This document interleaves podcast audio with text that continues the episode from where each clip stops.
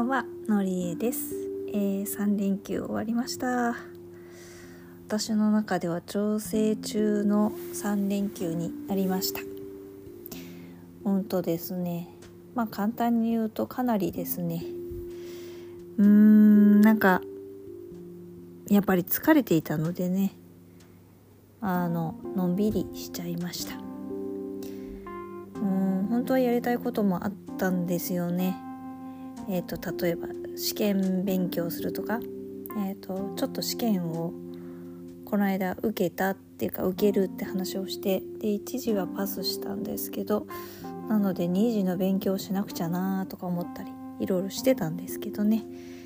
なんつうんでしょうか。もうなんかすんごい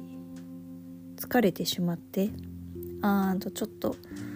なんだろうな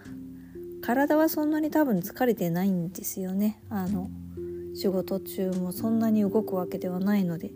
だけどあのめちゃくちゃこう気を張らなくちゃいけないので頭的には疲れてて。で結果的に言うとだから体は疲れてないけど頭が疲れてる。ってな感じでうーん中途半端に疲れ方がよろしくない。その結果何て言うんでしょうかね。まあ要はちょっとストレスというかイライラというかフラストレーションというか そういうのもあって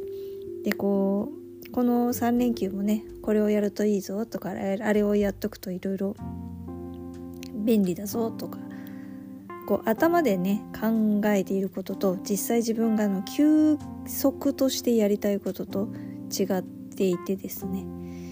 でなんかその辺の折り合いがうまくつけられず昔はねその辺折り合いをつけずに頑張ってこうやっといた方がいろいろいいぞっていうことを優先してやってたんですけど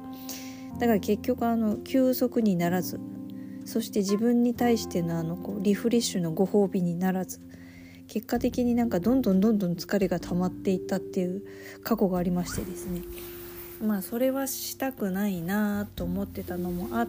たのでまあそのやりたいことを優先しようと思っていた結果なんかほとんど何もせずこう頭の切り替えをしてぼーっとしつつっていう感じで終わっちゃったっていうね。うーんまあそんなにナイスなお休みではなかったかなっていう感じです。もうちょっとねあの暖かくなってあとは勇気がもうちょっとね元気になったらまあ活動的に動きたいなと思うもののまあそんなのもあってなんやかんやでちょっとそんなにナイスな連休にはなりませんでしたが。とはいえ明日からまたね普通のあの平日スタートですし。うん。まあ